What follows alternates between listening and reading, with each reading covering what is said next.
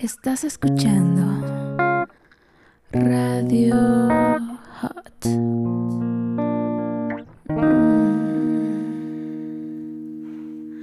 Hola, bienvenido a Radio Hot, el espacio para que escuches tus más deliciosas fantasías.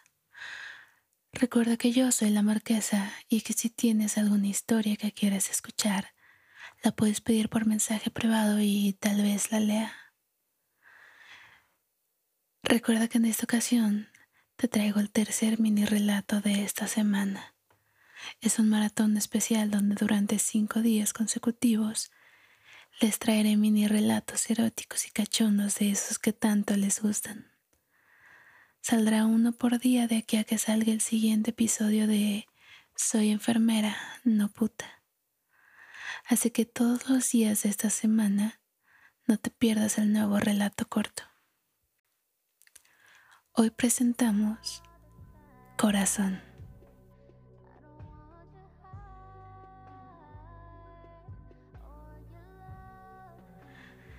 El día de los enamorados había llegado y como era de esperar, todas las casas estaban decoradas, especialmente la de mi archienemiga, mi vecina,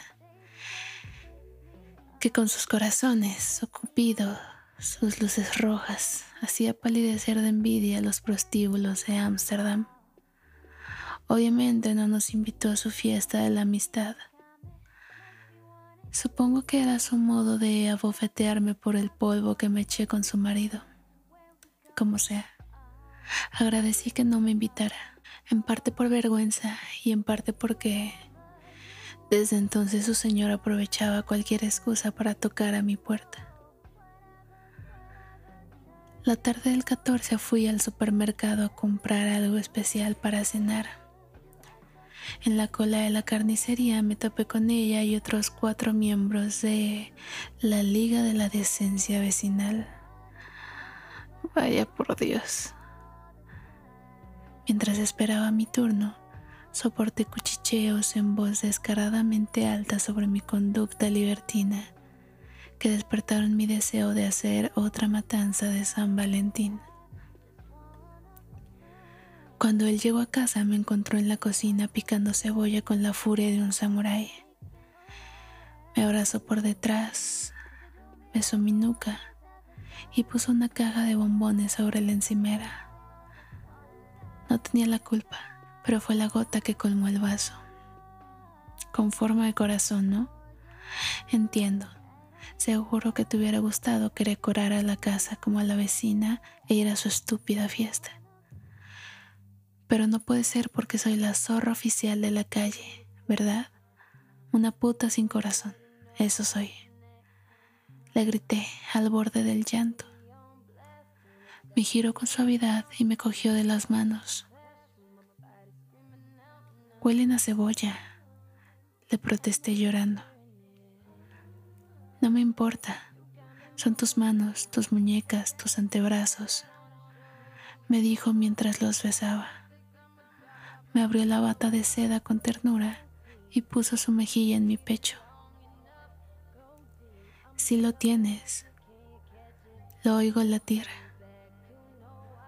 comentó sobre mi corazón.